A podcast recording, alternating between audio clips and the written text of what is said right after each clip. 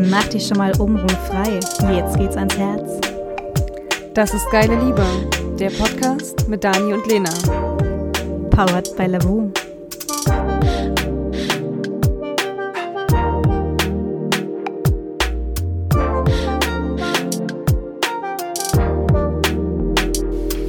Herzlich willkommen bei unserem Podcast Geile Liebe. Ich habe heute einen ganz besonderen Gast, die Ingrid.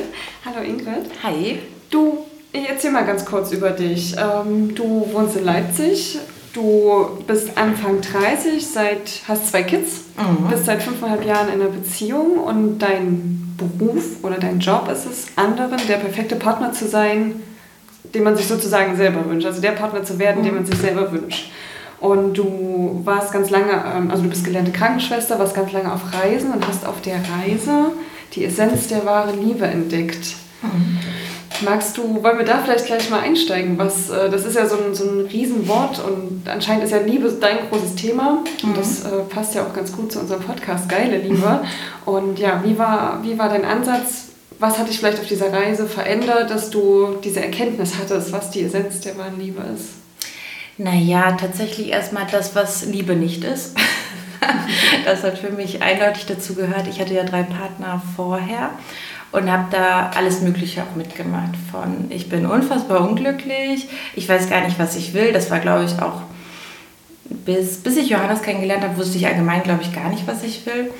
Ähm, weil das auch damit zusammenhängt, wie ich persönlich einfach war. Und ähm, naja, ich glaube, das kennt auch jeder. Man rutscht einfach in so eine Partnerschaft, man lernt jemanden kennen, man ist verliebt. Genauso war ich halt auch. Und dann hatte ich aber in allen drei Beziehungen irgendwann mal, das muss auch nach der Verliebtheitsphase wirklich sein, das Gefühl, ich kenne diesen Menschen eigentlich gar nicht. Und was mochte ich eigentlich an dem? Und diese Faszination war weg. Und ich habe mich wirklich irgendwann mal ähm, in der letzten Partnerschaft, weil ich da angefangen habe, mich zu öffnen, das hatte hatte mit Ernährung zu tun, mit, äh, mit Zeit, die ich auf einmal hatte, wo ich mich ja in mich selbst investiert habe. Äh, da dachte ich, ja, vielleicht kann ich nicht wirklich lieben. Weil der Partner an sich, das war alles cool, wir hatten einen tollen Freundeskreis, das lief alles gut, aber ich dachte dann echt, ja, vielleicht kann ich das gar nicht. Also war das auch genauso wichtig für mich zu wissen, was nicht Liebe ist.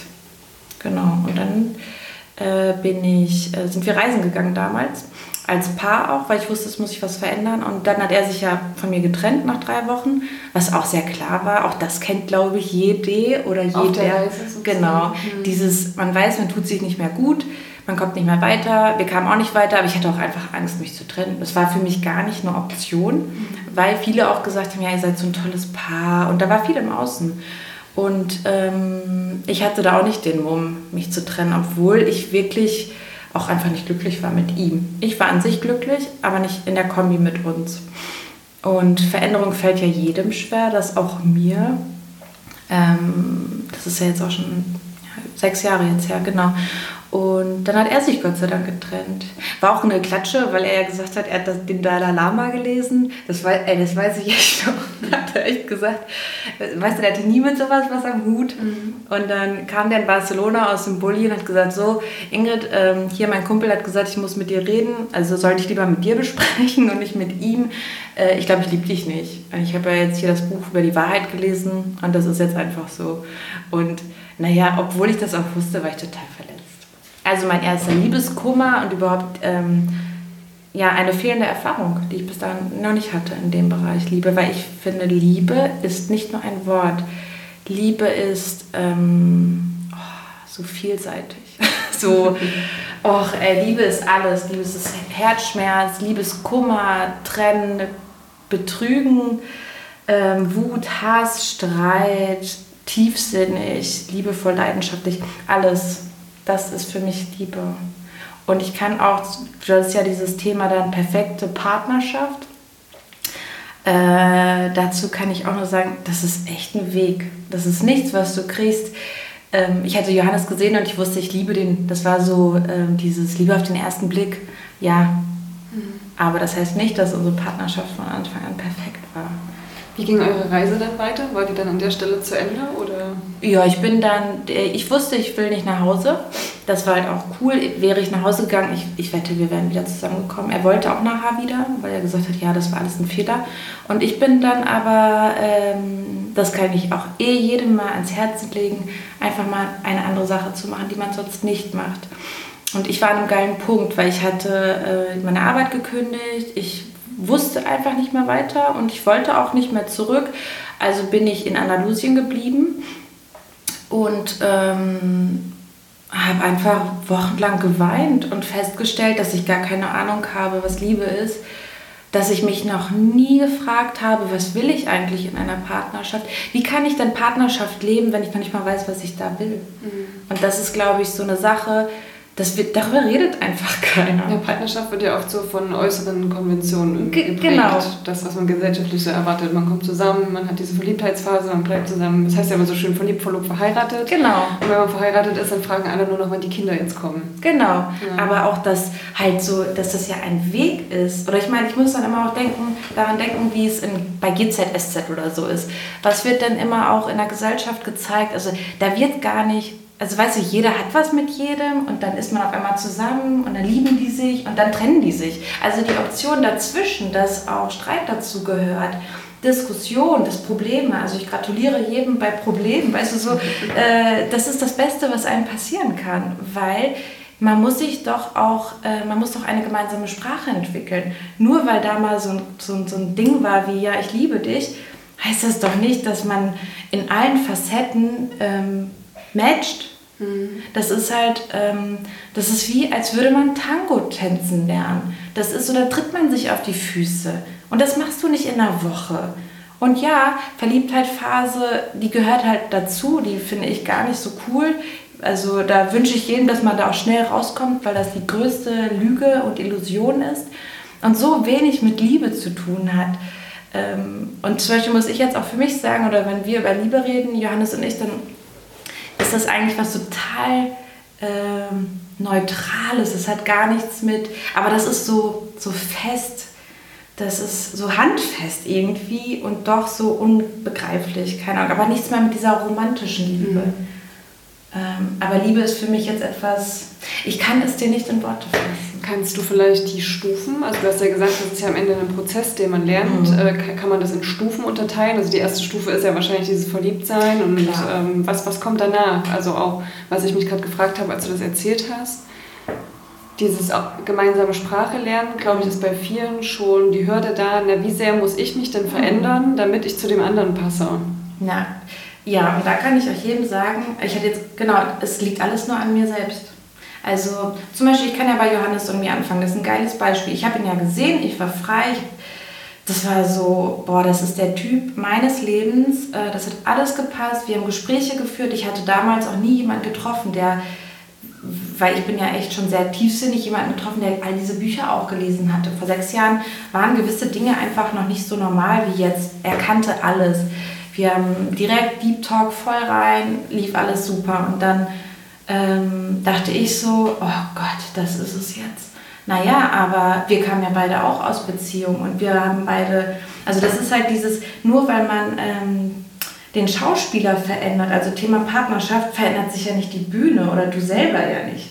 Mhm. Also, und das habe ich dann auch schmerzlich festgestellt, weil wir an dem Punkt waren, es war alles total toll. Unsere Verliebtheitsphase war sehr, sehr kurz, brauchten wir einfach nicht, Gott sei Dank.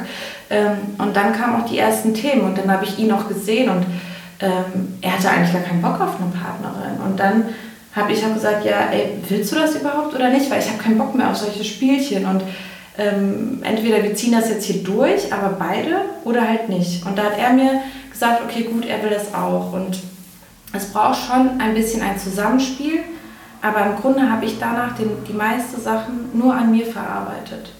Weil ich wollte zum Beispiel Zuneigung und Anerkennung von ihm. So, und er ist sehr, sehr klar und direkt. Ich habe auf Komplimente gewartet und ich glaube, da erkennt sich jetzt auch viele, jede Frau wieder. So, ich habe mich, ich war richtig heiß, ne, mit so einem, also mit so einem heißen roten Kleid und oh, alle so, boah, Ingrid, du siehst so gut aus und er so, gar nichts. Das war dem scheißegal. Und dann habe ich, war ich total beleidigt. Und dann habe ich irgendwann gesagt, ja, ganz ehrlich, äh, raffst du es noch? Alle machen mir Komplimente und nur du nicht. Und dann hat er gesagt, ja, ey, Alter, dann sag mir das doch. Was, also du musst mir doch mal sagen, was du willst. Und solche Sachen hatten wir öfter, wo ich die beleidigte Leberwurst war. Ich, habe, ich wusste ja vorher nicht, wie man kommuniziert in Partnerschaft. Das hatte ich in den drei Partnerschaften vorher nicht gelernt. Ähm, weil da war dann gleich immer, wir hatten ein Beef, wir, ich habe geheult, ich dachte, ja, jetzt ist es aus. So, die, mehr wusste ich nicht. Ich wusste ja nicht, dass das dazugehört. Also auch gleich diese Verlustangst, dann Ja. dass die Partnerschaft damit dann auch vorbei ist. Genau, weil ich kannte nicht mehr und ich dachte dann auch direkt, wir streiten uns, oh Gott, wir passen gar nicht zusammen und wir lieben uns nicht oder so. Ich hatte keine andere Option, dass da noch mehr ist. Und ähm, weil ich ja wusste, ich werde so jemanden wie Johannes nicht finden, ähm, nicht nochmal finden, war es mir das alles auch wert, hier mal alles zu geben. Und ich glaube, so ging es ihm auch. Und deswegen haben wir, wenn ich jetzt auch rückblickend gucke, oh, so viele schwere Zeiten auch hinter uns. Und es war ähm, auch anstrengend oft, ähm, weil ich auch bei mir immer gucken musste. Also ich habe echt schmerzlich festgestellt, dass ich echt auch da noch immer keine Ahnung hatte, wer bin ich in einer Partnerschaft? Wie kommunizieren wir in einer Partnerschaft? Darf man ehrlich miteinander reden? Ist man jemand anderes in einer Partnerschaft? Genau. Da ist meine Frage. Genau, ja. Und ähm, das sind so Sachen, da habe ich mich echt einfach nur krass mit mir auseinander auseinandergesetzt. Und dann habe ich gemerkt, dass ich ein anderes Bild von Partnerschaft bekommen habe. Und das hat uns auch befreit. Also, weil ich habe dann gedacht, ich habe dieses Tango-Bild für mich gesehen. Nicht mehr dieses nur Hü oder Hot, was ich vorher hatte. Und dann auf einmal ist ein Bild in mir entstanden. Das ist, glaube ich, auch ganz wichtig, so, so eine Phase zu haben, ähm, dass die, du dich, also dass ich mich für mich selber darin entdecke, wer bin ich als Partner und dann kreierst du, wie ist denn die Vision von meinem Partner. Und dann auch immer, ich kann auch echt sagen, habt Geduld, habt einfach Geduld und vor allem, wenn ihr nichts tut, dann könnt ihr nicht sagen, ich habe alles getan oder der ist total anders als ich. Dein Partner hat genauso viele Ängste wie du. Der hat genauso Verlustängste, der hat genauso Angst zu versagen, der hat genauso Angst, etwas falsch zu machen. Also im Grunde habt ihr sehr viele Gemeinsamkeiten. Nur, ihr müsst drüber reden. Die wenigsten machen das. Die meisten Freundinnen sind von mir schockiert, wie ehrlich ich mit Johannes rede oder er mit mir.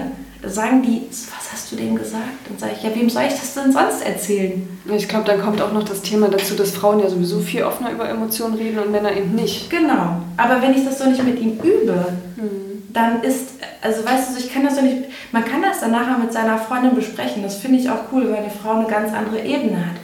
Ähm, aber ich kenne das viel zu gut, dass viele dann schon sagen, also reden, reden, reden mit einer Freundin, haben schon voll die Zweifel an der Partnerschaft und der Partner hat noch nicht mal einmal eine Ahnung davon, was bei ihr abgeht. Das sehe ich halt problematisch und das muss man halt einfach üben. Ja, und das ist wirklich, ähm, keine Ahnung, ich habe noch nie Tango, war noch nie Tango tanzen, aber ich glaube, das ist anstrengend. Und, ähm, aber diese Anstrengung ähm, wird halt belohnt, weil ähm, es gibt dann nochmal andere Phasen. Es ist halt so, weil sich jeder ja parallel nochmal entwickelt, was immer gut ist, was man auch als Paar machen sollte. Nicht jeder muss dann gleich spirituell sein oder so, darum geht es nicht. Aber dieses gucken wir in die gleiche Richtung. Also, oder bewegt sich jeder. Also ich könnte jetzt nicht mit jemandem zusammen sein, der sich nicht verändert. Also der müsste jetzt gar nicht so spirituell sein, aber wenn er sich nicht verändert, dann, dann geht es ja gar nicht. Dann bin ich irgendwann mal ganz weit oben oder, oder ich lasse den so hinter mir. Das funktioniert halt nicht. Und ähm, Reflexion ist mega wichtig in der Partnerschaft.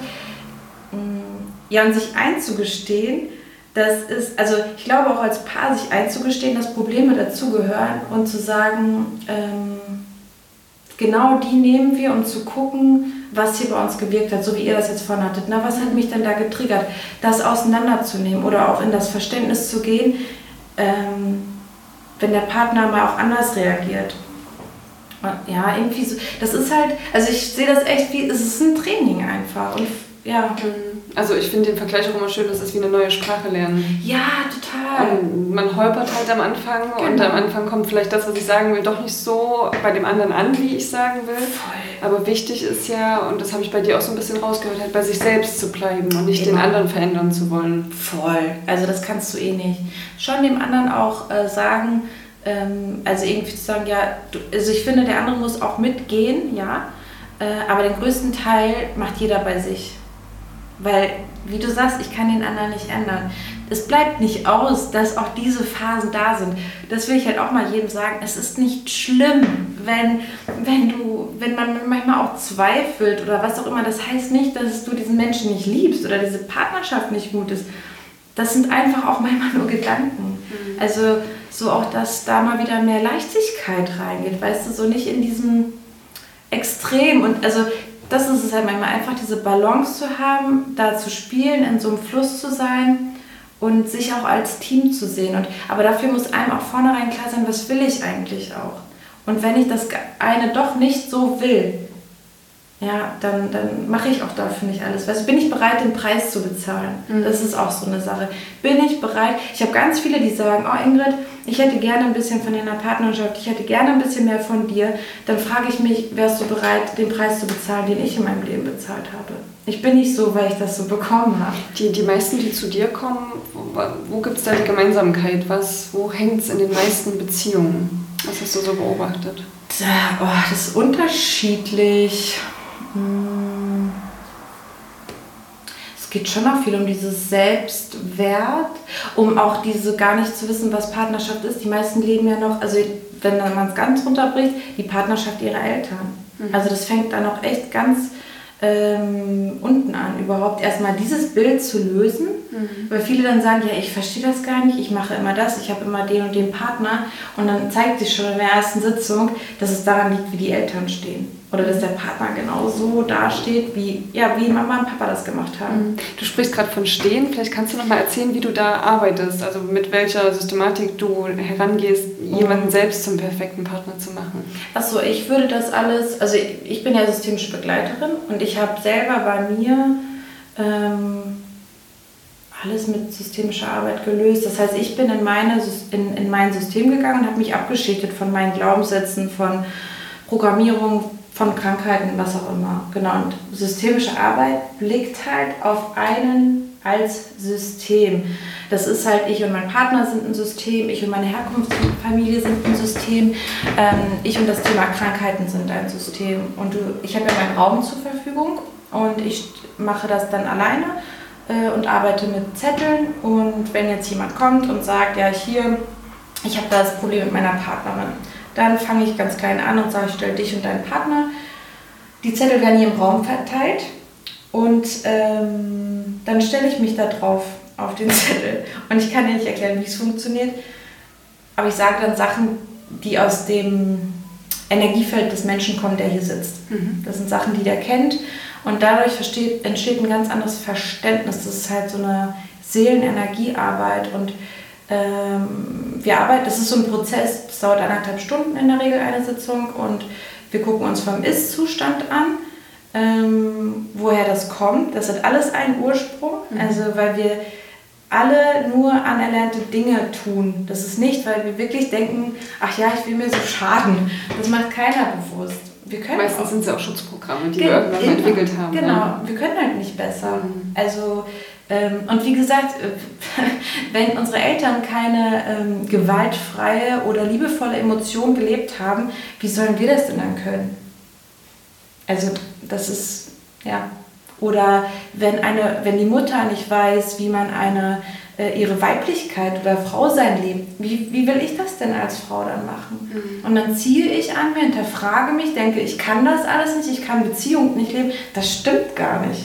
Wir können alle Beziehung leben, nur nicht mit diesen Glaubenssätzen. Mhm. Weil dann ist es ein, dann ist es richtig anstrengend. Weil das hat so wenig mit uns zu tun. Ähm, genau. Und das lösen wir dann hier auch auf. Und dann werden Dinge einfach leichter. Und das habe ich bei mir jetzt über, das mache ich seit sechs Jahren. Und das ist so, ähm, genau, deshalb mache ich das auch als Beruf, weil ich da so viel, weil das mich selbst so verändert hat. Mhm. Also um 180 Grad und seit dem Jahr ähm, gehe ich ja noch tiefer bei mir drin und das ist einfach ein Traum. Und ich weiß, dass jeden, also dass es jeden erwartet. Ich bin nichts anderes als, ich bin niemand anderes als irgendwer anders. Also und ich schichte mich nur ab. Und ähm, dadurch, dass ich das gemacht habe, verändert sich auch immer mehr mein Umfeld. Und das ist so schön. Genau. Und Dinge werden echt einfach leichter und klarer. Und dann weiß ich auch, was ich will. Mhm, genau. Ja, so irgendwie. Und das ist auch die Essenz, wie du in die Traumpartnerschaft oder zu einem Traumpartner ähm, kommst. Also wir haben immer im Leben das, was wir auch gerade brauchen oder wie wir sind. Das ist nichts Schlimmes, wenn der Partner gerade auch kacke ist oder die Beziehung. Herzlichen Glückwunsch, ist alles gut. Du kannst daran arbeiten. Wer, ist denn von uns perfekt? Mhm. Also das ist doch dann auch nicht schlimm. Viele haben dann immer Angst zu sagen, ja, darf man das auch und wenn wir das jetzt alleine nicht schaffen, dann gehören wir doch nicht zusammen. Das sind so scheiß Sätze, Mann. Also ich finde es völlig okay, sich da von außen Hilfe zu ja, holen, natürlich. weil das hilft ja nur, mir wieder eine Reflexion irgendwo zu geben. Na klar. Und ich bin echt der Meinung, ich kann mir selber nicht helfen, weil ich äh, gehe doch nicht in meinen Schmerz und breche alle Schutzmechanismen aus. Und es ist auch mit dem Partner schwer. Mhm. Also der, ähm, weil wir, wie gesagt, diese Schutzmechanismen, das ist ein perfektes Wort. Und die hast du, haben wir alle nicht ohne Grund. Und das sind wirklich reelle Schmerzen. Und der Partner ist ja eigentlich der, der auch immer die Macht hat, da richtig tief reinzugehen, uns genau. richtig tief auch zu verletzen, weil er uns so nahe kommt wie kein anderer. Ich sehe, ich würde es anders formulieren. Das ist der, die tollste Möglichkeit, das ist der größte Spiegel, um in dich, äh, um deine tiefsten Facetten noch kennenzulernen. Also ich sehe es als eine oh, unfassbare Möglichkeit. Deswegen wünsche ich auch jedem Partnerschaft, weil es so simpel ist. Es kann jeder leben, also einen Partner kann man einfach haben. Und wenn, wenn man es wirklich drauf hat, dann ist es das Geilste auf der Welt, weil ähm, das ist, ich glaube, das ist so diese Essenz des Lebens, diese Dualität wird da auch erfüllt. Mann und Frau oder Homosexuelle, das ist ja auch egal. Ähm, aber es ist so ein, dieser Spiegel ist so wichtig, weil wie gesagt, auch da, ich, Freunde gehen nicht so tief. Das kennen wir alle. Freunde würden nie so tief in diesen tiefen Schmerz bei uns gehen. Ein Partner kann das und macht das. Mhm. Und deswegen finde ich Partnerschaft auch so toll. Und was würdest du jetzt jemandem raten, der seit Ewigkeiten irgendwie auf der Suche ist oder vielleicht auch schon aufgegeben hat und gesagt hat, es gibt diesen, diesenjenigen da draußen nicht? Den würde ich hier hinholen zur Aufstellung. Unbedingt, weil das ist auch wieder nur ein Glaubenssatz. Ähm, und da sind ja auch ähm, ist ja auch klar, wenn, wenn, wenn wir ganz oft enttäuscht worden sind, natürlich haben wir Angst, uns wieder fallen zu lassen. Und wir wählen ja nicht ohne Grund immer die gleichen Partner aus.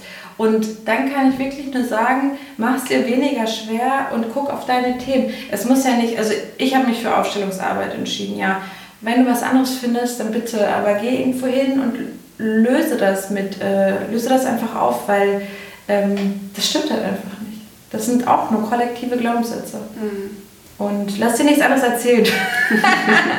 ja, weil das ist einfach noch nicht. Ähm, genau, ich habe ja auch Klienten hier, die noch keinen Partner haben. Und ähm, ähm, dann kommt mal irgendjemand, also ich habe jetzt demnächst nochmal wieder zwei Aufstellungen, das ist auch ganz spannend, die haben beide keinen Partner. Ähm, aber da können wir trotzdem schon an ihrem Bild arbeiten, wie sie als Frau in der Partnerschaft ist weil die Außenwelt zeigt uns ja trotzdem immer noch mal so Sachen, je nachdem wie reflektiert man ist. Sie ist da schon sehr reflektiert und dann stellen wir sie und den potenziellen Partner zum Beispiel. Das heißt nicht, dass wir jetzt ein Wunschkonzert machen und ihr jetzt einen Typen herbeizaubern. Nee, aber wir ändern ihr Energiefeld mhm. und dann ändert sich auch die Resonanz nach außen. Das ist dann doch schon wieder magisch. Gibt es dann den, den Moment, wo du sagst, so, deine Arbeit ist jetzt hier getan, du kannst jetzt rausgehen und hast alles an dir gemacht? Nee, glaube ich nicht. Dann wären wir Buddha, weiß ich nicht. Äh, aber wozu auch? Also ich bin noch lange nicht fertig. Ich habe jetzt schon einiges an Aufstellungen gemacht und ich weiß, da kommt noch ganz, ganz viel und ich freue mich drauf. Ähm, weil der Weg ist das Ziel. Also es ist so, ähm, vielleicht wird es irgendwann mal weniger, ja, das kann ich mir vorstellen. Ähm, aber da dürfen wir auch wieder nicht vergessen, wenn wir Profi-Tango-Tänzer werden, dann hörst du ja auch, also dann hörst du da auch nicht mit dem Training auf irgendwann mhm. mal. Dann, also äh, das ist halt auch das Schöne an diesem Weg. Äh, man hat so Bock auch auf immer auch mehr von sich. Also oder wie auch bei Kindern. Also Kinder sagen ja auch nicht, ich kann krabbeln, jetzt höre ich auf und ich will nicht mehr stehen. Natürlich, du, die wollen dann laufen. Und das ist auch etwas, ich glaube, das ist ähm, äh, das ist in uns hineingelegt. Das ist so natürlich, wir haben das alle halt vergessen. Das ist kein hektisches Hinrennen irgendwo hin. Ähm, das ist es gar nicht, aber ähm, sich, sich einfach neu zu entdecken, das ist dieses Spiel, egal was du dann letzten Endes machst, aber ich glaube, da ist noch ganz, ganz viel. Und wenn man jetzt so in diese extremen Situationen geht, wenn jetzt jemand zu dir kommt und sagt, mein Partner verletzt mich die ganze Zeit, also ob das durch Worte ist oder vielleicht in anderen Formen, ähm, was wäre dann deine Herangehensweise? Also wann ist der Punkt erreicht, wo du dann sagst, du, das ist jetzt keine Reibung mehr, die dir äh, zeigt, was bei dir noch ungelöst ist, sondern das ist vielleicht ungesund. Gibt es so diesen Moment, wo du Na, die Grenze ziehst? Also ich gebe jedem immer die Freiheit, dass jeder verantwortlich für das ist, was in seinem Leben passiert. Das, daran würde ich nie rütteln. Ähm, ich bin auch für alles in meinem Leben verantwortlich und wollte das so. Das ist Freiheit für mich. Ähm, zu sagen, ich gehe jetzt hier raus, das ähm, würde ich auf jemandem auch schon dann auch empfehlen. Klar, wenn jetzt jemand häusliche Gewalt erlebt oder verbale Gewalt, ähm, aber das lasse ich den Menschen dann doch auch frei. Also ich würde erstmal hingucken, was ist es hier überhaupt? Äh, warum passiert mir das so? Und dann löst sich auch ganz viel in den Menschen und dann passiert das auf natürliche Art und Weise. Ich muss da gar nicht viel eingreifen, mhm. das ist das Coole. Und hier wird auch, was ich auch schön finde, ähm, hier wird nicht gesagt, er ist jetzt ein Arschloch oder er ist ein Penner. Nein, es ist hier alles ein Seelenplan. Also ich sehe das noch auf einer ganz anderen Ebene und das befreit mich auch so. Jeder hat sein Recht, sein Leben zu verkacken oder sein Leben in Fülle zu leben. Das entscheiden wir. Und ja, jeder sein Tempo und jeder, der hier zu mir kommt oder jede, ähm, werde ich dorthin begleiten, sich immer mehr in Fülle oder in Freiheit oder in Bewusstheit zu entwickeln. Mhm. Und dann wird, wird sie oder er ihre eigene Entscheidung daraus ziehen. Und ähm, ja, auf jeden Fall, es ist immer auch Ziel, dass es jemandem danach gut geht. Mhm. Und ähm, genau, ich denke mal, das wäre dann auch logisch, dass sich die Person dann erstmal äh, daraus ziehen würde oder so.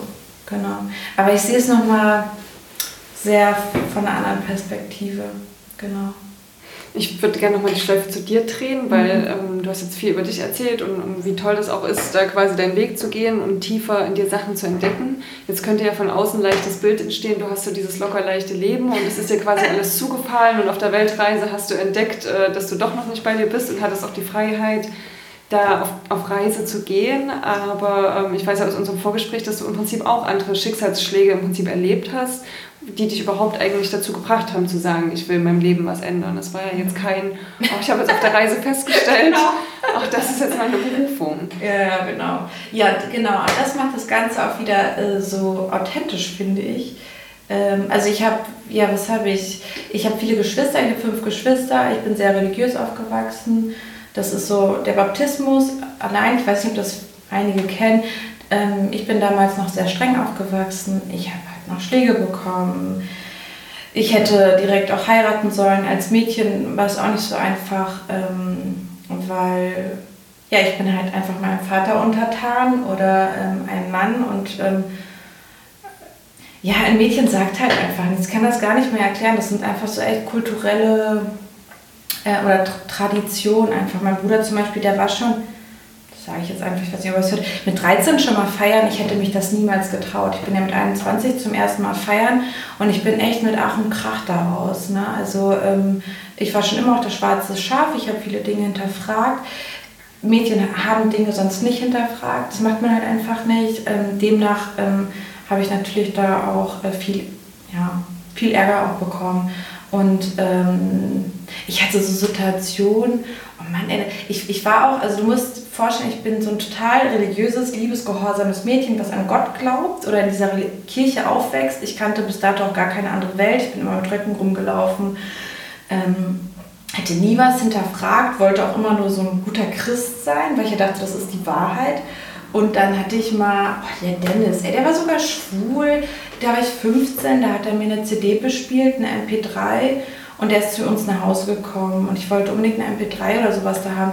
Da hat mein Vater den rausgeschmissen und hat mich als Schlampe beschimpft. Das habe ich damals gar nicht verstanden, weil ich nicht wusste, was. Was ja in dem Alter eigentlich völlig normal ist. Ja, ne? und ich war halt, aber das muss man sich, also das sind halt so Sachen, das war für mich halt, warum war ich eine Schlampe? Ich habe mich vornherein so, ja, ich bin jetzt eine Schlampe. Mhm. Und deswegen habe ich auch ein ganz gestörtes ähm, Frauenbild, Selbstbild. Da sind auch noch so allgemein Dinge passiert, die ich jetzt nicht unbedingt erzählen werde, weil die nicht nur mich betreffen oder so, aber man könnte echt sagen, ich habe eine harte Kindheit so hinter mir. Ne?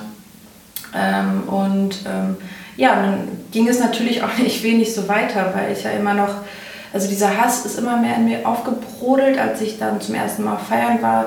Ich habe die Ausbildung gemacht zur Krankenschwester und habe entdeckt, dass es ja noch ein Leben darüber hinaus gibt. Ich bin ja dann Ach und Krach ausgezogen. Ähm, meine Eltern haben das damals auch gar nicht verstanden. Hatte dann natürlich, ähm, ja, habe da im Krankenhaus viele widerliche Erfahrungen gemacht, wie man mit Frauen umgeht. Ähm, habe auch einfach hart gearbeitet, habe immer gearbeitet. Ich wusste gar nicht, dass es an dem hinaus, darüber hinaus gibt. Ähm, dann habe ich halt dieses Erlebnis, was ich auch irgendwann mal teilen werde, wo, ähm, ja, wie gesagt, man darf halt immer nicht vergessen, wie ich noch da drauf war. Ähm, dieses Baptistenmädchen, gehe allein mit einem One-Night-Stand raus von einer Party, ähm, weiß gar nicht, auf was das hinausläuft und ähm, sehe mich da mit ihm und habe halt irgendwie, glaube ich, Jahre erst später begriffen, dass der mich vergewaltigt hat. Das sind so Sachen, das hätte ich halt damals, und ich habe, das krass ist, ich habe ja bis letztes Jahr gedacht, dass das eine Strafe für mich war, also tief in mir. Ich habe vieles aufgelöst, aber ähm, das war halt Sünde, Sex vor der Ehe. Mhm. Das ist für mich nicht nur ein Wort, das, das sind halt Prägungen, die ich hatte. Ne? Und egal, wie gut es mir jetzt auch in der Partnerschaft geht, das waren ganz, ganz tiefe Prägungen und die ich auch echt ähm, ja, letztes Jahr, glaube ich, auch erst so auflösen konnte. Äh, und das macht natürlich was mit mir als Frau, mit meinem Sexleben oder mit allem. Also Johannes hat jetzt auch gesagt, ich bin eine ganz andere Frau geworden, seitdem ich jetzt auch dieses ganze letzte Jahr für mich aufgestellt habe und mich diesen Themen gestellt habe. Ähm, weil ich habe einfach so unfassbar viel erlebt. Ey. Also ich könnte noch tausend Stunden davon erzählen. Ich habe echt so in ach, von allem, dass ich auch so magersüchtig war, dann war ich immer zu dick. Ich habe meinen Körper nie geliebt. Ich glaube, das kennen auch einfach leider viel zu viele Frauen, weil es immer nur im Außen, Außen war und ich war aber nie glücklich damit. Ich hätte dir 10.000 Sachen sagen können, die nicht schön an mir sind, aber war ich total dünn. Und äh, das letzte Jahr ist ja, also ich liebe mich halt einfach. Das ist so cool. Ich weiß gar nicht, ich weiß gar nicht mehr, wie es anders ist. Und ich wusste gar nicht, dass das möglich ist. Mhm. Aber ich kann, ich gucke mich richtig gerne im Spiegel an. Und das ist Freiheit für mich. Und das sind so Sachen, ich weiß, wo ich halt herkomme. Und wenn mir jemand sagt, ja, es war alles schwer, dann sage ich, ja, ich weiß das auch. Und dadurch habe ich das Gefühl, kann ich besser mitfühlen. Und deswegen kommen hier die Menschen auch. Ich hatte, ich hatte ja meine Vergewaltigung verarbeitet. Ähm, das war letztes Jahr sehr, sehr krass und massiv. Einen Tag später hatte ich eine zur Aufstellung, die kam mit, einer, äh, mit einem sexuellen Missbrauch. Und das war, sie hat, sie hat auch gesagt, das ist so krass. Ich sage, ja, ich wäre bis gestern, hätte ich es nicht gepackt. Und dann, so fügt sich dieses Leben, das Schicksal auch. Und ähm, ich glaube, das merken auch die Leute, die zu mir kommen, ah, dass das so ein wahnsinniger, tiefer Herzenswunsch von mir ist. Und dass, dass ich wirklich einfach daran glaube. Weil das nicht Sachen sind, die ich irgendwo einfach gelernt habe. Mhm. Ich habe das hier alles nicht einfach nur gelernt. Das, was ich auch hier als Arbeit mache, das habe ich einfach auch durchlebt. Und ähm, ja, wie gesagt, und dann kommen noch, ich, also so, dass ich, ja, ich könnte teilweise jedes Jahr ein Buch schreiben, habe ich das Gefühl, weil äh, ich auch nichts einfach irgendwie, weißt du, Schwangerschaft, ey, da könnte ich dir auch tausend Sachen erzählen. Ähm, ja, also. Das können wir ja gerne nochmal aufgreifen, also genau. auch das Thema äh, Schwangerschaft und Selbstliebe. Genau. Äh, weil ich denke, das ist auch so ein, so ein Thema, was, was viele Frauen bewegt und interessiert und was macht das mit einem. Ja, und auch ehrlich zu sein, halt, äh, darf ich dann Mutter sein und vielleicht doch nicht so happy. Oder ab wann das, liebe ich denn äh, wirklich mein Und warum will ich auch Mutter werden? Das genau. ist ja genau. oft so auch die Frage, die sich bei vielen einfach gar nicht stellt, sondern einfach dran ist. Weil man ist jetzt über 30, äh, die Familie drängt schon, wann es jetzt endlich losgeht. Mhm. Dann ist vielleicht auch ein Partner da, dann wird es noch äh, komplizierter, das irgendwie mhm. abzuwenden und zu erklären, warum man jetzt noch nicht schwanger ist. Ja, ist doch total doof, oder? Mhm. Oder auch dieses den Körper. Ich habe jetzt auch so, weil zum Beispiel ich habe meinen Körper voll für mich entdeckt und ähm, liebe den auch und dann sind dann gleich, kommen echt so auch von Frauen diese Kommentare, ja, warum trainierst du oder warum musst du dann ein Sixpack haben oder das, da denke ich so, ey Leute, warum darf ich denn nicht als Mutter ein Sixpack haben, wenn ich da Bock drauf habe? Mhm. So, ich verstehe, weißt du, ich verstehe das gar nicht, das sind Sachen, wo wir Frauen uns ja auch selber noch voll klein halten und dann so, ja, nur weil, also, weißt du, wenn jemand anderes einen dicken Bauch haben will, kann sie das da haben, aber ich will das doch nicht haben weil ich nicht glaube, dass es so sein muss. Mhm. Also ich darf doch auch mein eigenes Bild einer Mutter oder Frau leben und sein. Und ähm, ja, und das ist auf jeden Fall, finde ich, wenn auch da einfach über so wenige Dinge, auch als Paar, ey, Denkst du, das ist, also so, da hatte ich auch, ähm, das hat mir auch voll gar nicht niemand gesagt, ah, Partnerschaft und Sex dann in der Schwangerschaft. Keine Ahnung, da hat man nicht so viel Bock zu vögeln als Frau. So, aber man hat ja immer noch eine Partnerschaft. Wie, wie kriegt man das auch äh, unter einen Hut? Oder auch, dass das halt gewisse Dinge dazugehören. Oder auch diese Hormone. Hast du da einen Tipp, wie man das unter einen Hut bekommt? Also, falls uns gerade jemand zuhört, der vielleicht in der Situation sich befindet? Äh, ja, wie, was habe ich für einen Tipp? Äh, tausch dich mit Mütter. Also, so, ja, darüber müsste ich gleich auch mal erzählen, so, weil viele darüber gar nicht ehrlich reden oder sich da nicht trauen. Das Dinge sind normal. Dieses, oder wir haben zum Beispiel, Johannes hat dann, ich habe ein Jahr gestillt, dann sagt er mir auch, beim zweiten Kind hat er gesagt, Ingrid, äh, über gewisse Dinge reden wir ein andermal, weil du stillst noch. Ich weiß, dass du das anders auffassen wirst. Und das ich, fand ich anfangs dann doof, aber ich wusste, er hat recht. Und da war ich froh, dass er den Überblick hatte, weil ich bin ja auf Hormone. Mhm. Ich kann, weißt du, ich nehme ja nur mich wahr mit Hormone. Und das ist auch nichts Schlimmes, man ist auch nicht krank, aber ähm, gewisse Dinge sind halt einfach anders. Und man muss sich auch als Paar wieder eingrooven, weil man muss überlegen, da ist ein neues Wesen. Und äh, gerade beim ersten Kind oder so, ähm, auch da wieder, setz dich mit deinen Themen zusammen. Im Grunde ist es mein Tipp immer sehr simpel, setz dich einfach mit deinen Themen auseinander, schichte dich ab und dann wird das... Aber wo, wenn ich jetzt merke, ich habe immer irgendwie eine gewisse Unzufriedenheit. Mhm. Manche nehmen es ja erstmal gar nicht so konkret wahr, sondern merken nur so diese innere Unzufriedenheit und diesen Wunsch nach Veränderung wie gehe ich das an? Wie merke ich, okay, was ist denn jetzt vielleicht die erste Schicht oder womit sollte ich jetzt starten? Du musst hingehen, du wirst nicht ehrlich zu dir sein, weil das ist super schwer. Gerade in der Schwangerschaft, oder ich hatte letztens eine, die begleite ich jetzt auch schon ein paar Mal, die ist auch Jungmama geworden und das war voll cool, weil sie herkam und äh, wollte dann ihre Familie stellen, äh, ihre neue Familie und dann stand ich da und dann habe ich gesagt, ähm, hier ist alles gerade gut, hier geht es um ein anderes Thema. Und dann sie so, ja, und dann ging es aber um sie und ihre Mutterrolle. Und das hat so reingekracht und sie war so froh und dankbar. Und ähm, da kamen so viele, weißt du, dieses ganze Kollektive, du musst dir auch überlegen, als Schwangere kann auf einmal jeder was dir mitteilen.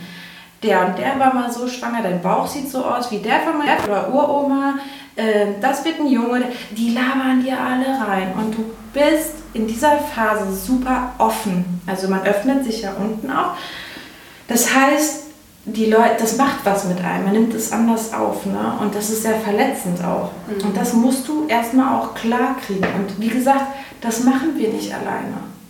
Deswegen auch, sie war ja hier, das war so eine schöne Aufstellung. Ähm, ähm, ja, und das hat ihr total viel gebracht, auch ihre eigene Mutterrolle einzunehmen und auch Dinge mal auszusprechen. Da, äh, es ging auch um dieses Thema, darf ich trotzdem arbeiten wollen? Darf ich mein Kind lieben und trotzdem sagen, ich liebe meine Arbeit? Mhm. Weißt du, das sind so Sachen. Und im Außen zeigen Leute, Leute einem das nur, was in uns noch nicht verfestigt ist. Und ähm, das können wir dann hier einmal auch hinstellen, auch dass, dass ich für mich mein Standing habe, ja, es ist gut. Und dann kann auch keiner mehr einem was einreden. Weil auch das ist ein Motto für mich, dieses es betrifft dich, nee, es trifft dich etwas nur, wenn es dich betrifft. Sonst triggert dich das nicht. Ich hatte äh, letztens ein schönes Bild dazu gesehen, äh, wenn zu mir jemand sagt, äh, ich bin der Kaiser von China, dann lache ich darüber nur, weil ich diese Rolle gar nicht in Frage genau. stelle. Wenn es aber das heißt, äh, ja, hast du jetzt irgendwie zugenommen, dann mhm. trifft mich das natürlich total, weil ich da vielleicht nicht safe bin. Genau. Und das fand ich einen schönen Vergleich. Ja, das bringt es ja. voll gut auf den Punkt. Genau, und das sind so Sachen, und wie gesagt, dann weißt du das schon, aber dahinter liegt doch ein Schmerz und das ist es so. Wir machen das alleine nicht, weil wir sonst echt blöd wären, es zu tun und ansonsten hätten wir die Probleme nicht. Und von daher kann ich es jedem nur empfehlen, das, das ist ein, das beste Invest. Finde etwas für dich, wo du diese Dinge herausholen kannst, wo ähm, du ohne Ego das einfach mal rauslassen kannst und dann es auch löst, weil ähm, ja, solange das nicht gelöst ist, wird es halt anstrengend sein. Und es kommen halt echt andere Phasen dann in einem. Das ist, ja, das. Also halt, wenn die Mutterschaft kommt, dann Mutter als Paar, ähm, das entwickelt sich dann immer. Du hast halt immer neue, neue Themen oder neue Felder, die du dann irgendwie für dich so bespielst, die einem vorher gar nicht klar waren. Weil klar, wenn ich jetzt Single bin, mache ich mir nicht, also oder in einer Partnerschaft bin mit ohne Kind, mache ich mir noch gar nicht eine Gedanken, wie bin ich denn als Mutter. Äh, das ist auch sehr fern, weil auch Mutterschaft kann man nicht in einem Buch lesen oder so. Kannst du dir sparen. Das erlebt man. Auch Partnerschaft, weißt du, so, das ist so. Erlebe das in deiner Partnerschaft und erlebe dich oder auch euch.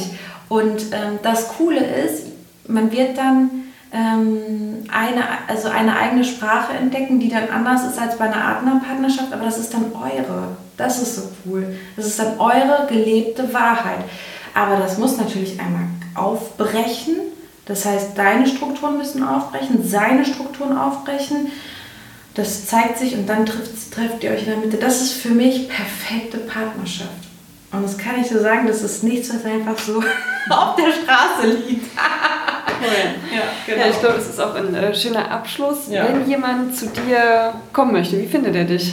Äh, auf Insta. Ja, da könnt ihr mir gerne schreiben. Ansonsten ist, ich weiß gar nicht, ob da auch meine Nummer ist. Aber schreibt mir gerne auf Insta. Dann verlinken wir auf jeden Fall das Instagram-Profil in den Show Notes und vielen, vielen Dank für deine offenen Worte, für deine Story. Gerne. Und ich hoffe, du hast noch ganz, ganz viele spannende Entdeckungen und kannst äh, vielen Leuten noch dabei helfen, auch in sich weiterzugraben. Ja. Vielen, vielen Dank. Und ja, dann wünschen wir euch auf jeden Fall noch viel Spaß bei den nächsten Folgen und bis bald. Ciao, ciao.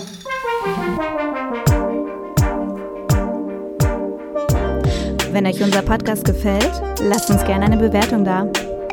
Und schaut mal auf unserem Instagram-Profil Geile Liebe vorbei. Und das Wichtigste, abonniert uns. Abonniert uns. Abonniert uns. Abonniert uns.